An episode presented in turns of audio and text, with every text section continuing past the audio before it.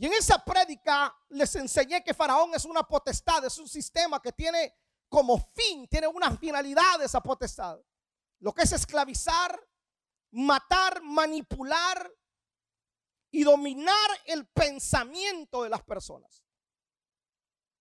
Dominar el pensamiento. Ahora, pero su principal objetivo es la domesticación, la paralización y la destrucción de liderazgo dentro del pueblo. Porque recuerda esta frase que se la vengo diciendo. Todo se levanta o todo se cae por el liderazgo. A ver, diga conmigo, todo se levanta o todo se cae por el liderazgo. La familia es igual también. Las familias se desintegran por falta de liderazgo. Entonces Faraón tiene esa finalidad, el paralizar, el domesticar el liderazgo, el detener logró penetrar tanto en la mente de ellos que ellos no podían olvidar Egipto. Sino que ahora les dicen, mira, ¿por qué no mejor regresamos a Egipto?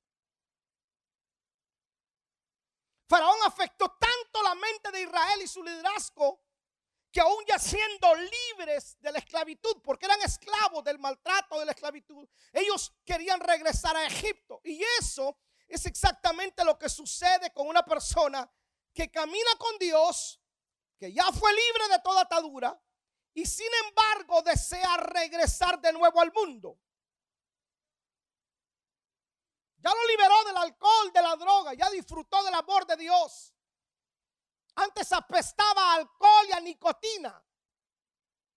Y ahora, ahora huele rico, se vaina, se peña, está, está bien hermoso, bien, su familia bien. Y estando en la iglesia, entonces le dan ganas, dice, uy, es que, es que me dan ganas de regresar al mundo. No, a mí cuando alguien me dice no, a mí no me dan ganas de regresar al mundo, a mí me dan ganas de matarlo. Porque salimos de ahí. Yo no considero que alguien que en realidad valore la salvación y la sangre de Cristo quiera, quiera regresar a hacer un tapón en las cunetas. Yo no considero que alguien quiera regresar a quedarse sin dinero por consumir drogas. Pero esta gente decía, y nosotros queremos regresar. De una persona que ha dejado de congregarse y regresa al mundo es porque su pensamiento está siendo dominado por esta potestad. Faraón no soy una persona. Hoy es un principado, es una potestad, es un espíritu con el cual el liderazgo debe de luchar constantemente. No sé si usted que, mire, yo estaba en un congreso predicando y estaba predicando justamente sobre esto, sobre guerra espiritual. Y la Biblia dice que no tenemos lucha contra carne, contra principados. No tenemos lucha contra carne, sino contra principados, contra potestades. O sea, la guerra espiritual es real. Y después de mí subió otro predicador y básicamente contradijo mi prédica porque él dijo que no hay necesidad de agarrarnos a trompadas con el diablo porque el diablo ya fue vencido. Y yo entiendo que el diablo fue vencido, es un enemigo vencido, pero eso no quiere decir que se va a quedar de brazos cruzados. Hay una guerra constante y Faraón es una potestad que trata de neutralizar el liderazgo. Él le va tirando al liderazgo. Con todo respeto, Faraón no pierde tiempo con un chuletudo que no ora, que no ayuna, que no trabaja. Hay gente que no necesitan al diablo para que los tumbe. El diablo lo ve, mm, este se tumba solo.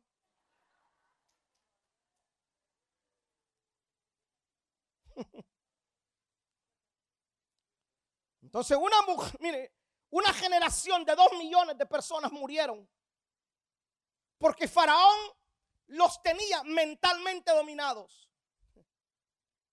Porque ellos habían salido de Egipto, pero Egipto nunca había salido de ellos. Su mentalidad nunca transicionó. Ellos seguían teniendo mentalidad de ladrillero, de esclavos. Ahora, conquistar y tener lo propio les daba temor. Nunca habían sido dueños de nada. A ver, ¿qué tenían en Egipto? Nada. No tenían nada. Eran esclavos. Y llegaron a la tierra. Hermano, llegaron a la línea. Lo vamos a ver más adelante. Llegaron a la línea. No había migración ahí, solo era cruzarse el charco. De hecho, se cruzaron el río. Entraron a la tierra, vieron el fruto. Vieron todo que era bueno. Y, y entonces el pensamiento era, no, no, no, ¿sabe qué? Mejor regresémonos a Egipto. ¿Quién, señores, quiere regresar otra vez a la miseria cuando ha sido progresado o prosperado? Ellos añoraban Egipto porque Egipto se les había metido en el corazón y en el pensamiento. Faraón los había trabajado terriblemente y ellos dicen, no, no, no, esto es bueno, sí, pero yo quiero regresar a Egipto. Por usted se ha preguntado, miren este verso que leímos. Moisés queda descalificado. Lo descalifican. Ahora, ¿con qué contaba Moisés? Vamos a retroceder un poquito atrás. ¿Quién era Moisés? ¿Qué era lo que él poseía por lo cual él fue, hermano, puesto como líder? Primero, usted lee la historia y la escritura dice que la madre de Moisés en el capítulo 1 de, Éxodo lo puso en una barquilla y lo metió al río lleno de cocodrilos. O sea, ¿por qué Moisés no murió en el río ni tampoco fue asesinado por los por Faraón cuando era niño, cuando Faraón mató a los niños? ¿Por qué Moisés sobrevivió? Por el propósito, diga conmigo por el propósito.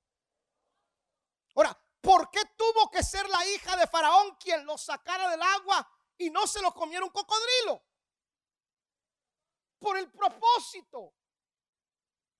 Porque, mire, cuando, cuando sacan a Moisés del agua, la hermana de Moisés estaba a lo lejos, dice la escritura. Y cuando la hija de Faraón, mire qué tremendo, Dios concerta una cita, la muchacha le dan ganas de irse a bañar al río. Justo la hora justo el momento, el día en que Moisés iba pasando. Entonces hay cosas que a usted le pasan que dice, wow, qué suerte la mía. No, no es suerte, es parte del propósito.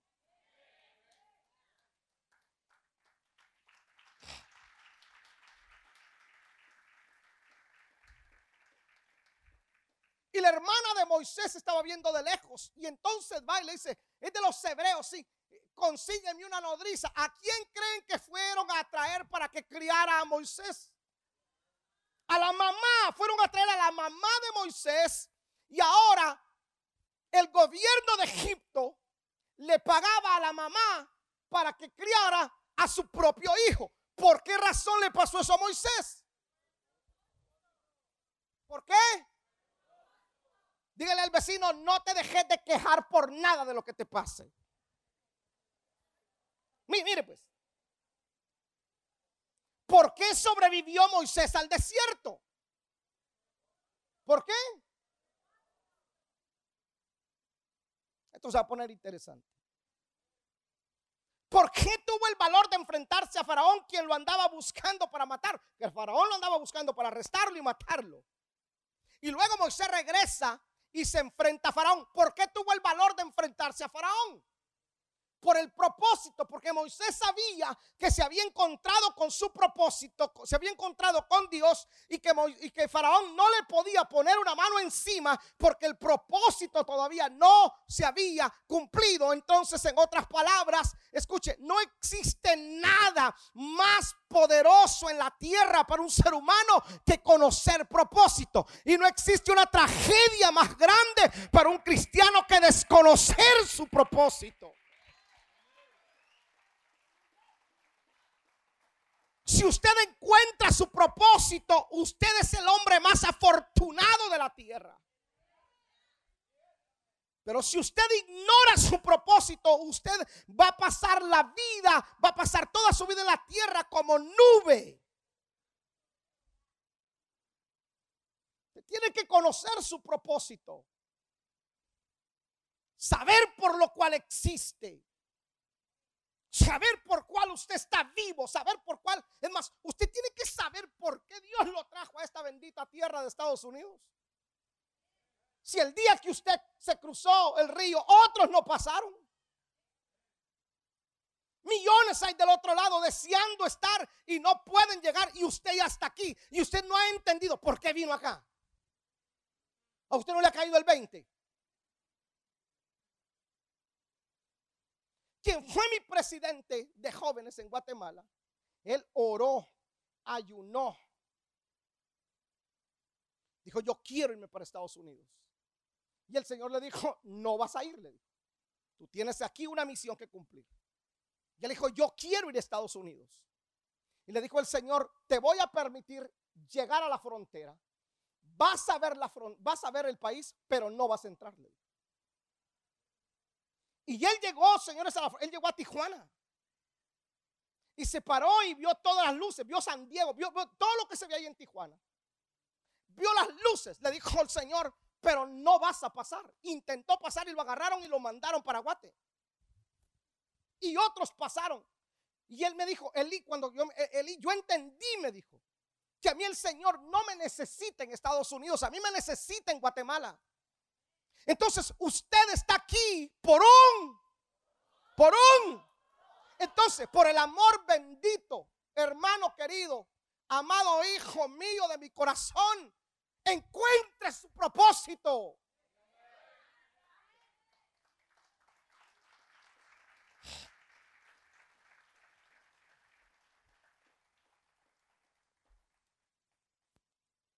Con todo esto y sabiendo todo lo que poseía, uno se pregunta, ¿por qué fracasó Moisés? Porque es trágico el llegar a la frontera y que Dios mismo le diga, no vas a entrar. Póngase los zapatos de Moisés. Póngase los zapatos de Moisés. Haber pasado tanto, visto tanto, de quedar fuera. Póngase los zapatos de Moisés. Sale huyendo de Egipto está en el desierto 40 años, 40 años pastoreando cabras ajenas. 40 años. Regresa donde Faraón. Se enfrenta con él. Mira las plagas. Eso no es nada. Saca al pueblo. Están en el desierto. Casi lo linchan. Hermano, pasó toda la que pasó. Mire, Ay Dios, yo miro el ministerio de, Moisés y me deprimo, fíjese. No, en serio. Le prometo, hermano, ah, hay días que yo tengo seis, siete citas con hermanos de la iglesia en el día. Y como son en las tardes normalmente, de cuatro en adelante por el trabajo, porque no le puedo decir a alguien, mire, véngase a las 10 de la mañana, tiene que trabajar, yo lo tengo que esperar, entonces lo espero. Después de seis citas, cinco citas, de escuchar y de orar y de ayudar a la gente, yo llego a la casa, hermano, agotado.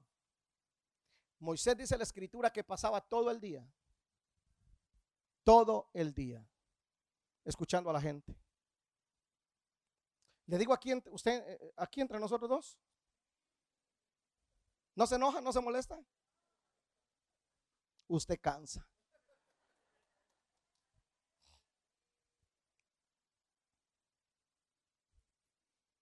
Imagínense todo lo que había pasado Moisés. Y para que quedara descalificado. Mire lo que dice Deuteronomio 3:23, pues. Por favor, vayan a la pantalla ahí rápido para ahorrarnos el tiempo. Mire lo que dice. ¿Cómo comienza diciendo? Y oré a Jehová en aquel tiempo diciendo, Señor Jehová, tú has comenzado a mostrar a tu siervo tu grandeza. Espéreme, que, que he comenzado, te abrí el mar, papá. Hasta ahorita te estás dando cuenta.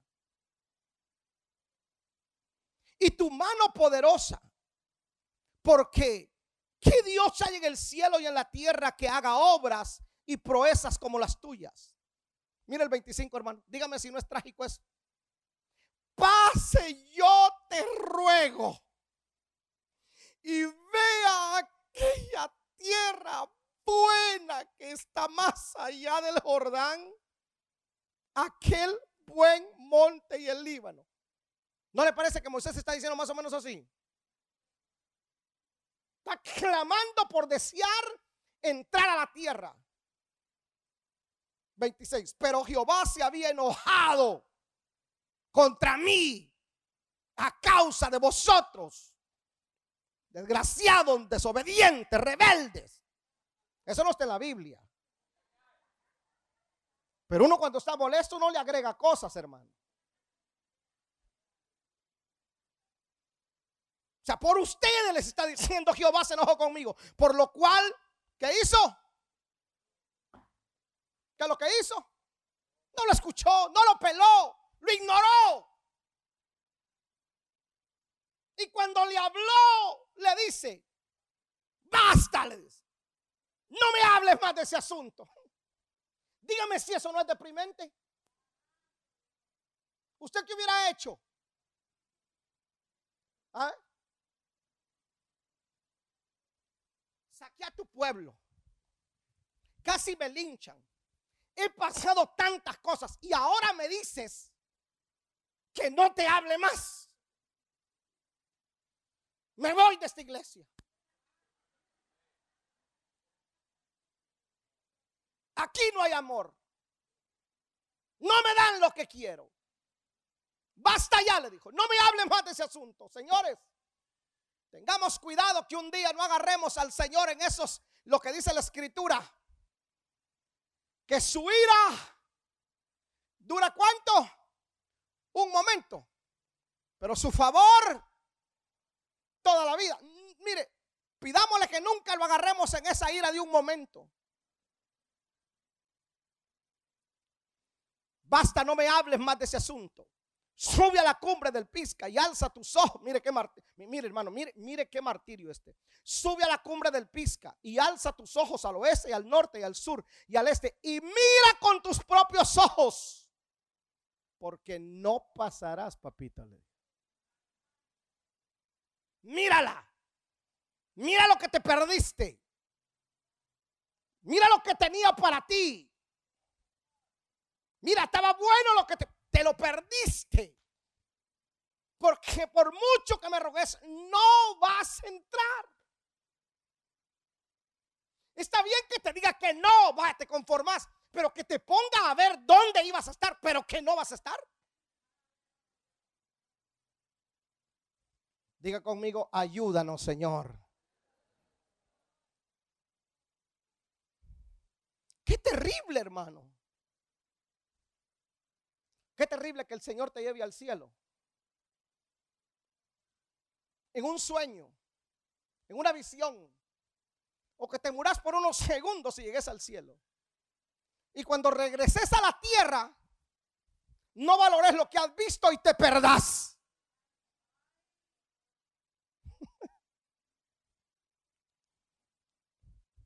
Ahora no vas a entrar tú, le dijo. Manda a Josué y anímalo y fortalécelo porque él, ha, porque él ha de pasear delante de este pueblo y él les hará heredar la tierra que verás. No solamente no la, la vas a ver, no vas a entrar, sino que ahora te toca animar al que va a entrar. hermano, sea honesto, usted lo animaría. ¿Qué voy a andar animando yo? que yo lo anime. No, que vas a... Que mire cómo le hace, si a mí me ha costado también. Que le cueste para que valore. Pero era líder. Moisés era líder. Y Moisés quedó descalificado. Porque ya lo va a aprender más adelante. Porque usted tiene que aprender a controlar sus emociones. Ahora, pero no solamente Moisés. Dos millones de personas quedaron descalificadas y murieron también. Ahora, ¿con qué contaban ellos? Hermano, mire, no ha, no ha habido generación que mire tanto la gloria del Señor como esa. No ha habido. Mire lo que dice Deuteronomio 5:31.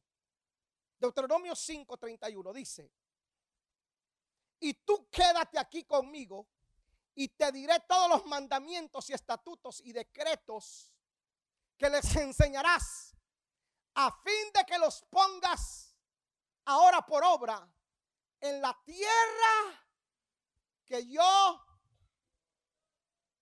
les doy. Ya tenían la promesa, ¿verdad? Dios dijo, mire, la tierra yo se las doy.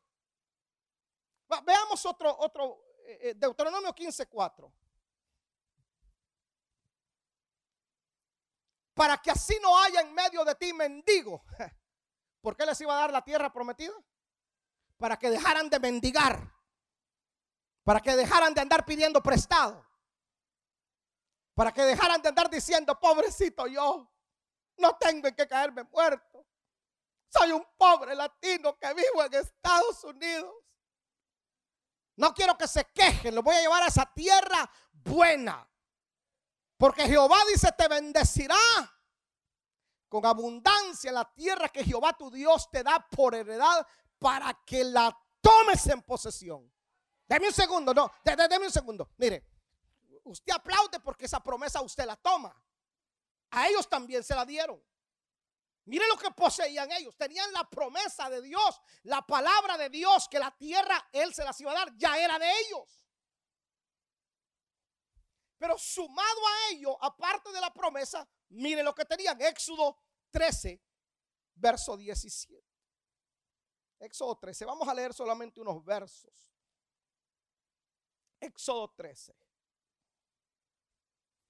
Éxodo 13, 17. Y luego que Faraón dejó ir al pueblo, Dios no lo llevó por el camino de la tierra de los filisteos que estaba cerca, porque dijo Dios, para que no se arrepiente el pueblo cuando vea la guerra y se vuelva a Egipto. Mas hizo Dios que el pueblo rodease por el camino del desierto del Mar Rojo y subieron los hijos de Israel de Egipto armados. Tomó también consigo Moisés los huesos de José, el cual había juramentado a los hijos de Israel, diciendo, ciertamente os visitaré y haré subir mis huesos de aquí con vosotros. Y partieron de Sucot y acamparon en Etam a la entrada del desierto. Vean el verso 21, pues, hermano. Ya diga conmigo, tenían la promesa. Ahora mira el verso 21. Y Jehová iba delante de ellos de día en una columna de nube para guiarlos por el, por el camino y de noche una columna de fuego para que les alumbrase a fin de que anduviesen de día y de noche. 22. Nunca se apartó de delante del pueblo la columna de nube, ni de noche la columna de fuego. Tenía la promesa, ahora tenían la gloria de Dios que los guiaba. Pero vea pues. Pero sumado a ello, la promesa, la gloria. Ahora mire lo que pasa en el capítulo 14 de Éxodo, verso 11. Y dijeron a Moisés, no había sepulcros en Egipto que nos has sacado para que muramos en el desierto. ¿Por qué has hecho así con nosotros que nos has sacado de Egipto? Verso 12, por favor. ¿No es esto lo que te habíamos, lo que te hablábamos en Egipto diciendo, déjanos servir a los egipcios?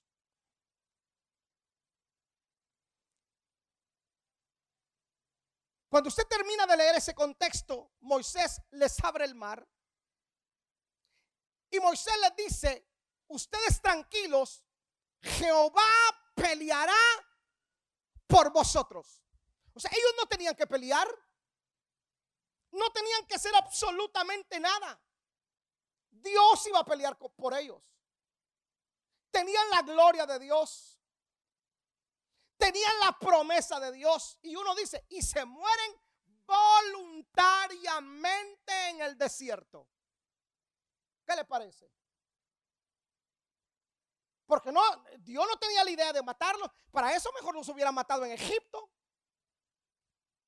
Ellos decidieron morirse voluntariamente porque si ya tenés la palabra, si miras la cobertura de Dios sobre tu vida, si sabes que las batallas no son tuyas, sino que son del Señor, si te dejas morir no es culpa de Dios, es simplemente que no querés aceptar que Dios es el que va a pelear y te escogió porque tenés un propósito.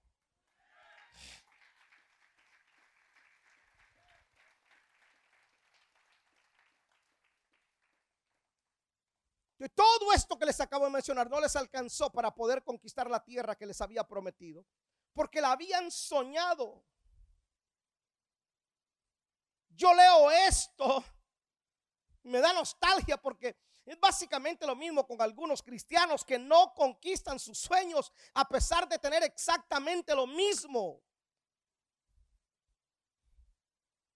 Creo que nos resistimos demasiado a ver las promesas de Dios cumplidas. Ahora, ¿dónde estuvo el fracaso? Porque no podemos llamarle de otra manera. No entró Moisés, no entraron ellos con toda su familia. Ninguno de los que salió de Egipto entró. Absolutamente nadie. Todos se murieron, excepto tres entraron. Josué, Caleb y los huesos de José. Qué vergüenza que hasta un muerto conquistó la tierra prometida y no los vivos. Escuche, José ya había muerto, añales atrás y los huesos de él, porque él estando, oh my God, esto está poderoso, él estando en Egipto le dijo, señores, aunque a mí me va bien, soy un líder acá, económicamente estoy bien, pero cuando yo muera y ustedes salgan, porque van a salir, ustedes me llevan de aquí y me van a enterrar en la tierra que Jehová juró. O sea, tuvo más visión él, señores, que aquellos que estuvieron dentro de la tierra. Qué vergüenza que algunos que ni siquiera se congregan tienen más visión que algunos que escuchan palabra todos los días.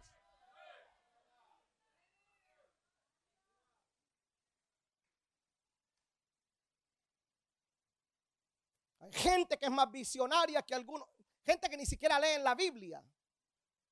Y usted que la tiene de almohada a veces no la cree.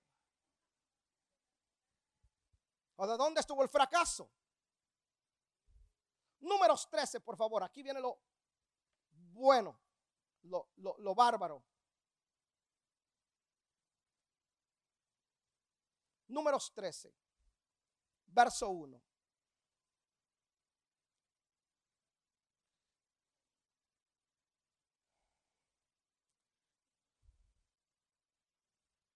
¿Está listo?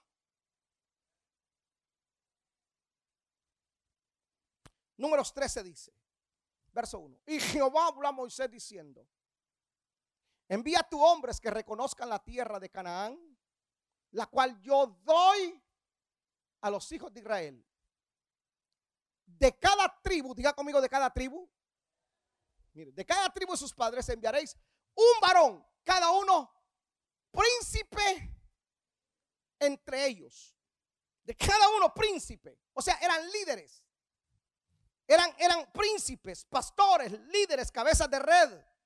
Ellos eran los responsables de este pueblo. Pero mira el verso 26. Vaya conmigo al verso 26.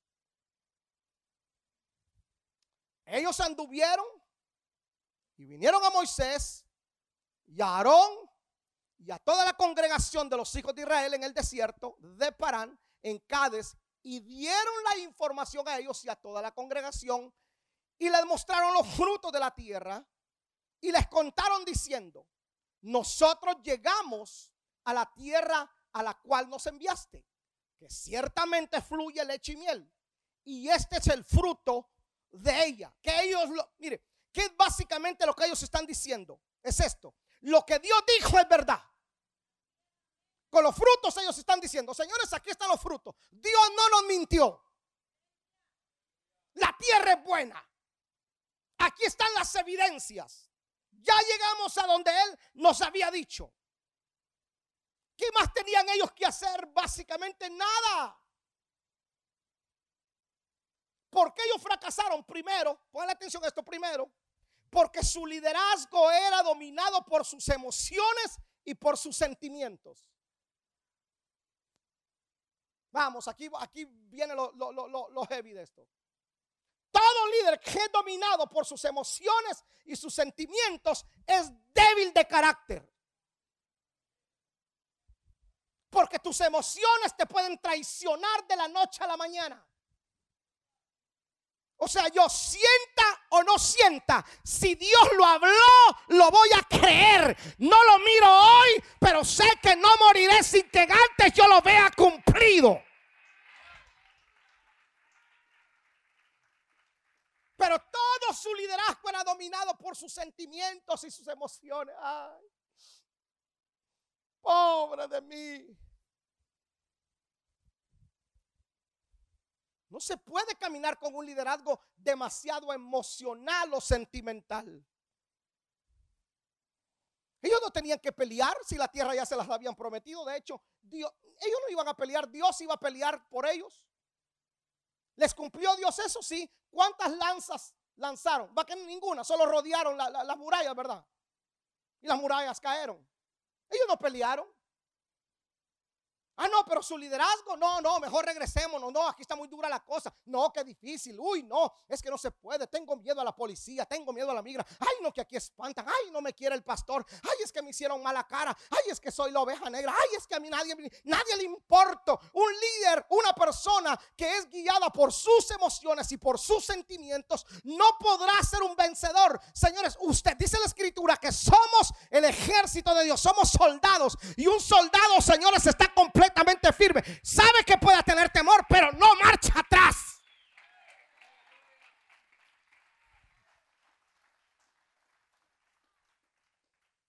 Por supuesto que tenemos un alma y tenemos emociones, pero no me puedo dejar gobernar por las emociones o los sentimientos.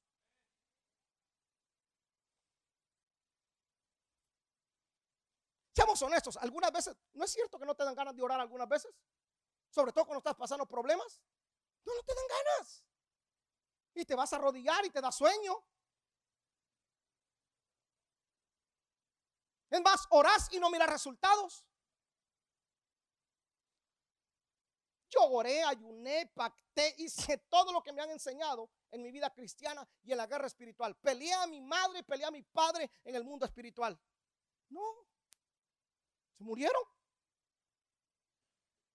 Cuando murió mi padre, Señor me enseñaba, siempre me mostraba a mi madre, nunca me enseñó a mi padre. Y yo sabía que cada vez que, me, mostraba a mi mamá y no a mi papá, yo sabía que el Señor se lo iba a llevar. Yo lo sabía. Y me llamaron un jueves, viernes, que mi padre había muerto. Y me vine a predicar aquí. Va a predicar usted, me ¿Por qué no le? Es que su papá murió y ¿qué quiere que haga? No lo ama con todo mi corazón, con toda mi alma. Pero yo fui llamado a ser un predicador, soy un líder. Vamos, diga conmigo, soy un líder. Ah, no, el que no lo dijo no es líder. Si no es líder usted, no sé en qué mundo vive. Pero usted es un líder. Puede estar colapsando la compañía. Puede tener algún problema en casa. Pero usted es un líder. Tiene que tener control de sus sentimientos y sus emociones.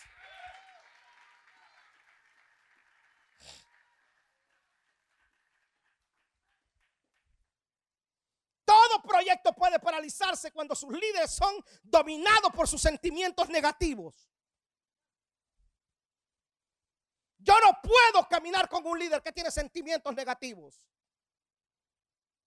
Hermano, qué calidad, qué chilero. Chilero es una palabra hebrea. Qué calidad es trabajar con gente, hermano, que aunque está pasando la peor situación, ¿cómo está usted? En victoria. ¿Cómo está usted? Más que vencedor. Lo he dicho siempre, a Hilda le declararon cáncer. Usted nunca, yo nunca, a ver, ¿cuántos escucharon a Hilda quejarse por el cáncer? No, nunca. Se rapó la cabeza, no esperó que se le cayera, ya se la rapó. Se tomó una foto, la subió al Facebook. Es un líder que le da gripe. Ay, no voy al culto. Tengo gripe. Ay, con eso del COVID, no, usted no tiene consideración.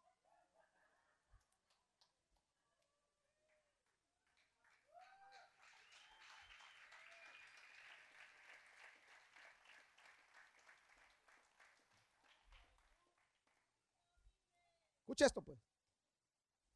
Todo proyecto puede ser paralizado cuando sus líderes son dominados por sus sentimientos negativos. Ahora, ¿te das cuenta que Dios prefirió matarlos que caminar, que cambiar sus sentimientos o emociones negativas? Dios no cambió sus sentimientos ni sus emociones. No, Dios dijo, se mueren. Esto los mato, dijo Dios. ¿Por qué razón? ¿Cuál era la, visión de Dios? ¿Ah? ¿Llevarlos? Esa era la visión. ¿Y usted cree que Dios iba a detener la visión, ese proyecto? Por tipos emocionales, sentimentalistas que no creyeron la palabra. Señores, ya les mostré, les dieron la palabra, tenían la gloria. Hermano, Dios, la gloria de Dios enfrente. No podían quejarse del sol si los cubría una nube. Del frío en el desierto, menos una columna de, de fuego. Y encima les dice, ustedes no van a pelear, yo voy a pelear. Y que ahora les salgan con que, ay, no sé, dijo Dios, esto los mato. Porque Dios no va a detener la visión por los sentimientos suyos. Todo pastor que se detiene a escuchar los sentimientos negativos de los miembros jamás llevará a cabo una visión. Escuche lo que le voy a decir y si quiere aplauda o no aplauda. Nunca me he detenido por los sentimientos suyos. Pastor, los encuentros, mire todo lo que critican. ¿Qué me importa? Mire, mire un viernes hoy. Mire un viernes cómo está esta iglesia de llena. Mire un viernes hoy. Si yo me detengo hace 14, 16 años por los sentimientos, hermano, todavía estuviéramos allá en las oficinas. O sea, hay decisiones mías, hay decisiones mías, yo las tomo. Y si a usted no le gusta, como dicen los boricuas, se chavó. Porque si yo me dejo guiar por los sentimientos de los negativos, mm, hermano, no salimos. No salimos. ¿Cuántos negocios usted ha dejado ir? Porque lo dominan sus sentimientos.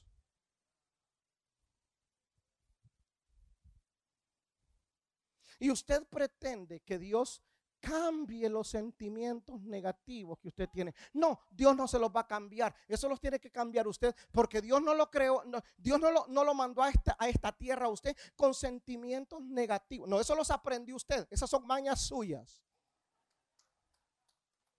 Dígale al vecino, eso lo dijo por ti.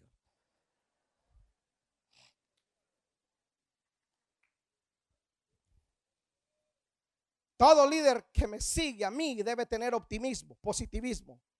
Yo no puedo caminar con un líder que es emocionalmente débil. Si trato de, convencerlo, perderé mi tiempo. Porque ni Dios pudo. Dios no pudo. ¿Verdad que Dios no, no los convenció? No, no convenció. Nosotros a veces los pastores cometemos el error de querer convencer al negativo Uy, hermano. No mire al vecino, pero ¿cuántas veces usted se ha topado con un negativo? Démosle, hombre. Ay, no, usted. Ay, no es que a mí me da ni. No sé. Ay, hay algo que a mí me da, no sé. Ah, entonces no lo hagamos. Y luego viene otro y lo hace y le pega. Ay, mire lo que nos perdimos. No, ni para qué abrís la boca. Si Dios te dijo ya te dio la palabra, ya te dio direcciones. ¿Por qué permitís que Faraón domine todavía tus pensamientos? ¿Que no tenés la poderosa palabra de Dios que guía tu camino de día y de noche? Que él ha dicho, no he visto justo desamparado, ni su simiente que mendigue pan. No van a pelear ustedes, voy a pelear yo. No van a hacer ustedes, yo me voy a echar el problema. Ustedes van a entrar a la tierra. ¿Qué les pasa?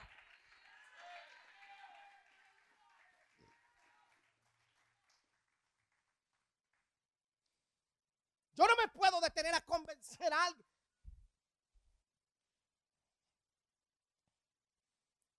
Mire, hoy me reuní con un empresario y le plasmé la idea del siguiente templo.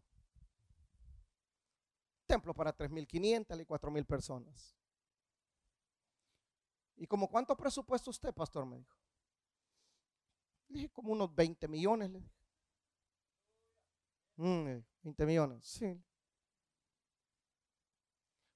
Y el cálculo, ya calculó cuánto van a pagar mensual. Pues no sé, el banquero eres tú. A mí solo dime lo que hay que pagar. Y entonces yo le transfiero los papeles a mi jefe. ¿Usted cree que yo quiero tener estrés si yo ya, mire, ya, pagué el precio de estar estresado? ¿Usted, quiere, ¿Usted cree que yo quiero tener estrés de andar en la construcción? No. Si aquí podemos hacer cinco cultos, pero el Señor dijo construyan templo. Escuche, si el Señor dijo que construyan templo, la plata obviamente la tiene que proveer Él, va. Lógico, ¿no? Entonces por ahí algunos saldrán. Me dijo, Mire, no más o menos son como 126 mil dólares al mes. Más salarios, más biles. Estamos hablando de 150 mil dólares al mes. Algunos de ustedes ahorita, mm, busquemos otra iglesia.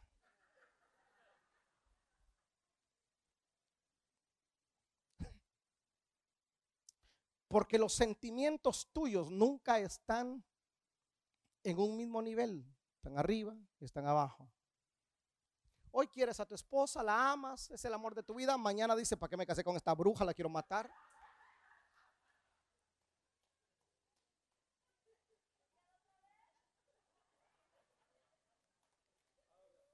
Imagínense.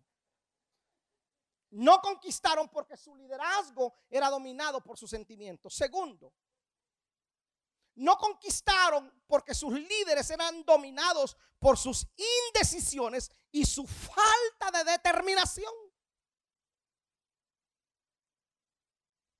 Mira el verso 31 y hasta el 33. Mira lo que dice. Mas los varones que subieron con él dijeron. Ojo a esto, pues. Como dijeron, no podremos subir contra aquel pueblo porque es más fuerte que nosotros. Y hablaron mal entre los hijos de Israel de la tierra que habían reconocido, diciendo, la tierra por donde pasamos para reconocerla es tierra que traga a sus moradores. Y todo el pueblo que vimos de ahí eran, son hombres de grande estatura también vimos ahí a gigantes, hijos de Anac, raza de los gigantes. Y éramos nosotros, a nuestro parecer, como langostas, así les parecía. Mire, así les parecíamos. No te, mire hasta dónde llega el pesimismo, la indecisión y la falta de determinación. No los mandaron a ver de qué tamaño eran. Los mandaron a ver qué tal era la tierra. Si el problema de los gigantes no era de ellos, era de Dios. O sea, Egipto estaba tan impregnado en ellos que ellos no se consideraban líderes. Todo líder, señores, debe ser determinado, decidido. aquella canción va, he decidido seguir a Cristo. No vuelvo atrás, no vuelvo atrás. Y si me llaman, el aleluya. No vuelvo atrás. No vuelvo atrás. Determinado. No líderes aguacates miedosos. Que para todo le ponen excusa. Abre un grupo, vamos a abrirlo. Y usted es el supervisor, usted tiene que ser el primero en ir adelante. Vamos, líderes, vamos a hacer los encuentros este año. escuche, comprobamos que sí lo podíamos hacer cuando hicimos 25 encuentros en el 2019. ¿Los logramos? Lo logramos, ¿verdad? No me diga que no podemos hacer 20 este año.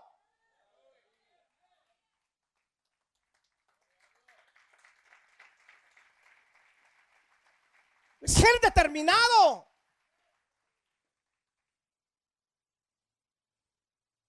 Si tuviéramos la determinación, los varones, uy, me voy, hoy sí voy con todo.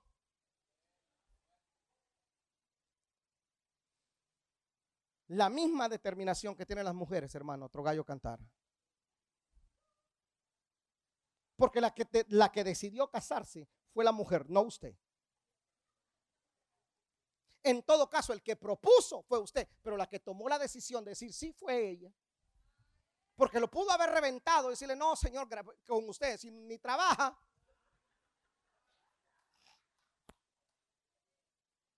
Pero determinó o sea, en el liderazgo tenemos que ser determinados. No podemos echar a perder la visión del cielo por los sentimientos negativos ni la falta de determinación. Tenemos que levantarnos como un solo hombre, señores, en Monte Sinaí, líderes determinados a conquistar no solamente nuestro territorio, sino a todo lugar a donde el Señor nos permita llegar. Tú debes de determinar si vas a crecer o vas a quedarte enano en tu liderazgo. Los desafíos debes de tomarlos. No puedes ser cobarde frente a ellos. No puedes poner excusa frente a ellos. Porque son casos de vida o muerte. Tú eres el responsable delante de Dios y delante de los demás. La gente hoy expecta de líderes que tengan valor, señores. Terminados. No gente cobarde que tiene miedo ante las situaciones. Porque hoy hay una guerra en Rusia, ni, siquiera cerca y la gente está tan miedosa y tan preocupada que la gasolina va a subir y cuál es su problema. Va a dejar de hacer la visión o de venir al, al culto o de hacer el trabajo. ¿Qué pasa? Hay que tomar la determinación. Si tú estás determinado por servirle al Señor, si dijiste, Señor, yo te voy a servir, no importa lo que pase, bueno, hiciste un trato, mantén tu palabra.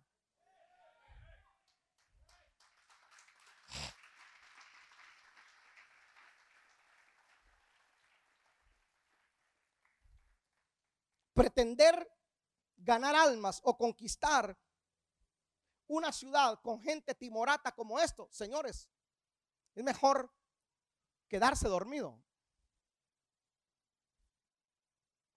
Ahora, aquí viene lo más triste, lo más trágico. ¿Tiene cinco minutos más? No, pues déjeme echar mi trago de agua.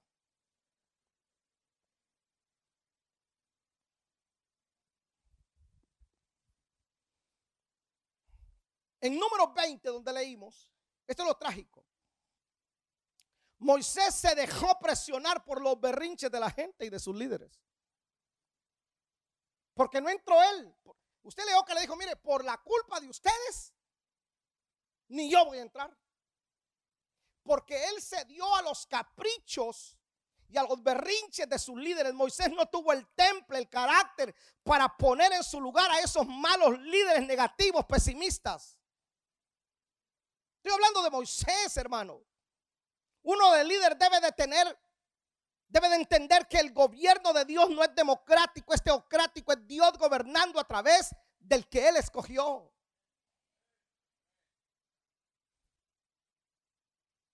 Si yo hubiese estado en los zapatos de Moisés, yo le hubiera hecho, ustedes desde que comenzaron a hablar mal, hey, shut up.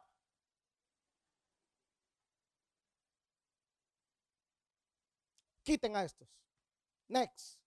Pero de que entro, entro. Pero se dejó presionar por sus líderes. Perdóneme, me voy a meter en camisas de once varas, me voy a meter en el callejón de las trompadas. ¿Sabe cuánto, pastor? No parece él el hombre de Dios, sino que parecen los líderes que lo rodean, lo gobiernan. Y él hace lo que, lo que su cuerpo oficial dice y votan cada dos años para ver si él se debe de quedar ahí. ¿De dónde aprendimos nosotros esas cosas? O sea, ya el pastor no es el hombre de Dios. No, ya es el cholero de la iglesia. No es el hombre de Dios. O sea, el hombre de Dios sí tiene la autoridad para echar fuera demonios, para sanar enfermedades, pero no para decirte lo que tenés que hacer. Hello.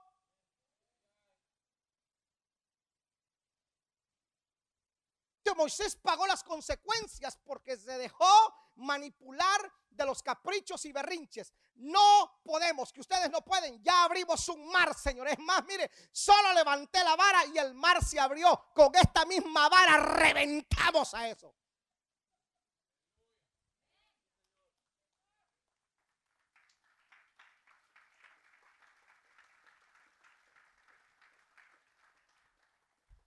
Hay algunas decisiones mías que no a todos les gusta. Algunos se han enojado, otros se han ido. Pero miren los resultados. Tú puedes cuestionar mis decisiones, pero jamás podrás cuestionar los frutos de mi liderazgo. puedes cuestionar mi ropa, que ya no me dio caboy. Angelito me regaló estas botas y me gustan, hermano, y me las pongo. Tú te puedes cuestionar, oye, ese predicador con jeans y con botas en el púlpito, cuestiona lo que quieras, decisiones mías. Hay gente que se han enojado y se han ido de la iglesia. Sin músicos nos quedamos cuando nosotros tomamos la visión de los encuentros. Todos se fueron. Y no paré. El concilio para el cual trabajábamos me dijeron, no puede seguir con nosotros. Le dije, thank you very much. Y no paré. Algunos señores se enojaron cuando hemos hecho algunos cambios y no he parado. Escuche, no porque sea terco. No. La escritura dice que en la multitud de consejeros está la sabiduría. Pero si yo me pongo a escuchar a un negativo, corro el riesgo de quedar descalificado. Porque si a mí Dios me dice algo, hermano, pueden todos ustedes decirme lo contrario. Pero yo, escuche, yo voy a obedecer a Dios porque todos ustedes se pueden ir. Pero si me quedo con Él, vuelvo a levantar el ministerio de nuevo. Pero si me quedo sin Él, aunque ustedes se queden, hermano, esto será temporal. Si usted es líder, tenga cuidado con los caprichos y berrinches de la gente que lo sigue. Muestre carácter y dígale a la gente, vamos hacia adelante, mis guerreros, vamos a la gloria de Dios. Lo mejor está por venir. Y de marcha atrás.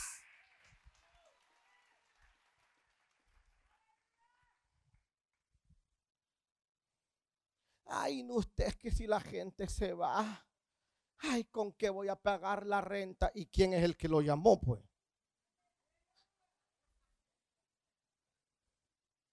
¿Ah? ¿Quién es el que lo puso? Ay, pastor, es que mire, todos los de la, los de la casa de paz se fueron. ¿Y quién te llamó? Comienza de nuevo. Perdone, usted va a cerrar su grupo porque algunos se le fueron. No sea cobarde. Dijera mi papá, no sea aguacate.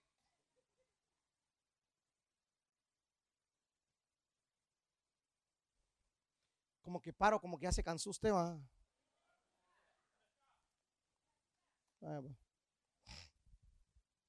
Entonces Moisés no supo manejar la presión de una congregación berrinchuda, caprichuda, que siempre querían salirse con la suya.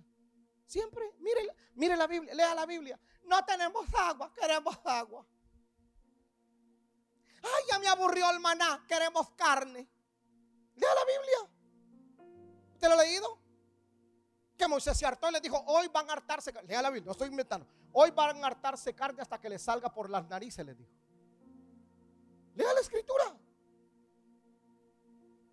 Porque todo era berrinche, no agua, no carne, ya demasiado maná, el desierto. ¿Sabe qué fue lo que pasó? Que hubo un día en que el, el Señor se hartó y mandó culebras a que los picaran. Cuando hay gente berrinchuda y caprichuda, señores, Dios manda demonios, va a atormentarlo más. Dale para que aprenda. De cuando, ay, pastor, ore por mí porque viera cómo me están espantando. Ay, no, que no, chiquito.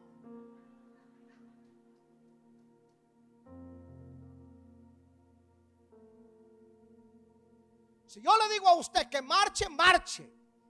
Si yo le digo a usted, avancemos, avancemos. El Dios que nos ha bendecido antes nos va a seguir bendiciendo. El Dios que nos ha librado antes nos va a seguir librando. El Dios que nos ha socorrido antes nos va a seguir socorriendo. El Dios que ha estado con nosotros antes nos va, a seguir estando con nosotros. Marche. Ah, vamos, le voy a marche, siga adelante.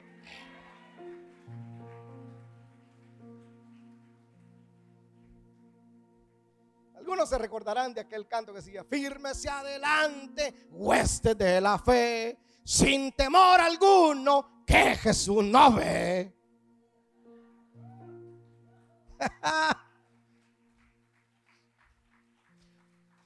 Pastor, no se meta, no haga eso.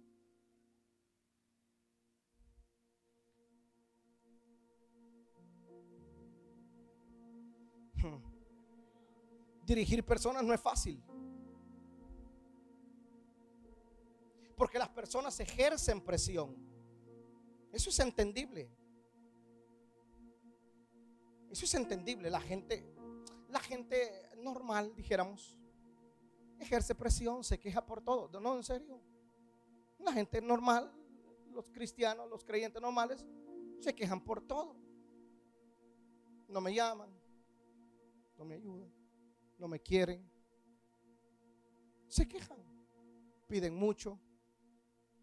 Eso es normal que la gente se queje. Como exigen, es normal que la gente se queje. Está normal.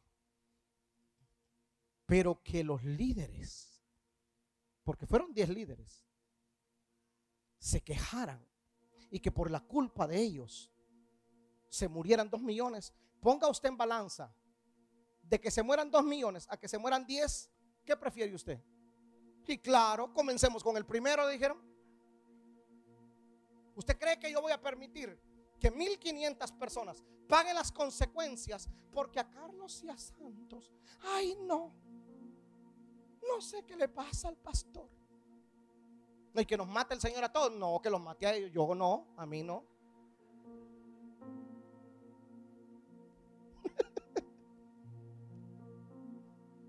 Diga conmigo, ser líder es responsabilidad.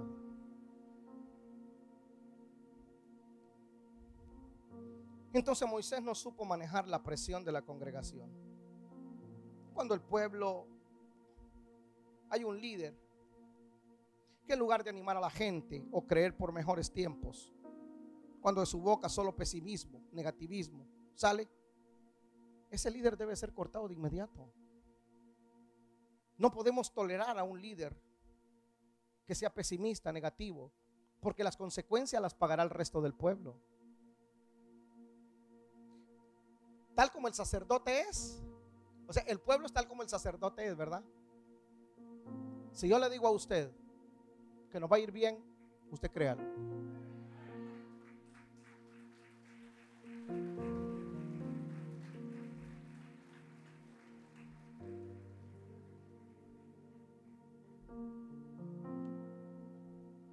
Me gusta a mí la historia. A mí me fascina leer la historia. Me, gusta mucho. Yo voy a un museo y me detengo. Paso horas en los museos. Me encanta la historia. A mí me fascina la historia del gran conquistador Napoleón Bonaparte. No era un hombre altísimo. No, era un hombre pequeño. Pequeño. Pero su liderazgo era extraordinario, era fuerte. Que la palabra de Napoleón era como que Dios hablara para, para los franceses. Que un día un soldado raso estaba ahí. Y pasó Napoleón. Y en la premura, en la prisa que llevaba, Napoleón saluda al soldado raso y le dijo, ¿cómo está mi teniente? Le dijo bien general. Y se fue Napoleón. En la noche había una comida para tenientes. Y ahí estaba el soldado raso. Sus pitas decían que era soldado raso. Llegó un teniente le dijo, soldado, ¿qué hace aquel? Momento, le dijo. Yo soy teniente, Lo voy a mandar a fusilar porque usted es soldado raso. Mire su rango. No, le dijo. Estas pitas no definen quién soy yo, porque mi general dijo que yo soy teniente. Y si él dijo que yo soy teniente, soy teniente. A usted, yo le digo, usted es un guerrero. Usted puede. Usted se va a levantar todos los días y a decir, conmigo está el león de la tribu de Judá el que no ha perdido una sola batalla. No me voy a dejar dominar por los sentimientos. No me voy a dejar dominar por lo que veo. Porque yo camino por fe, no por vista. Ya la palabra está declarada. Faraón no va a gobernar mi mente. Faraón no va a gobernar mi alma. Faraón no va a gobernar mi familia porque yo voy hacia mi destino profético. Vamos, si aquí hay alguien determinado, alguien tiene que levantarse y comenzar a adorar al Rey de la Gloria.